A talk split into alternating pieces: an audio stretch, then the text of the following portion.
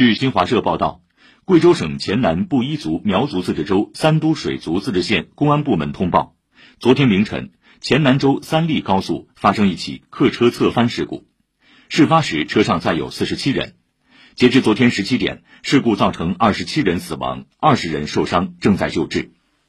在昨晚举行的贵阳市新冠肺炎疫情防控新闻发布会上，贵阳市人民政府副市长林刚通报了三利高速重大交通事故的基本情况。此次事故涉事车辆车牌号为贵 A 七五八六八，为贵州黔运集团有限公司所属车辆，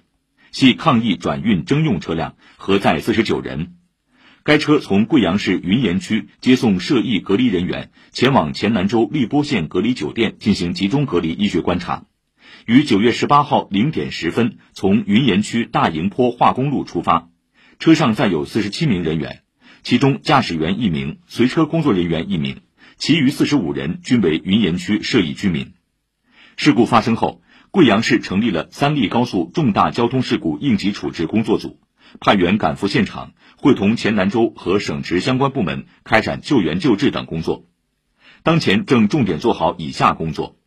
一是整合各方面优质医疗资源，组建专家组，全力做好受伤人员救治工作；二是加快核实遇难人员身份信息，制定一人一策方案，深入细致做好伤亡人员家属的关心关怀工作，切实解决实际困难；三是严肃认真地配合上级有关部门彻查事故原因。依法严肃追究责任，从严处理相关责任人。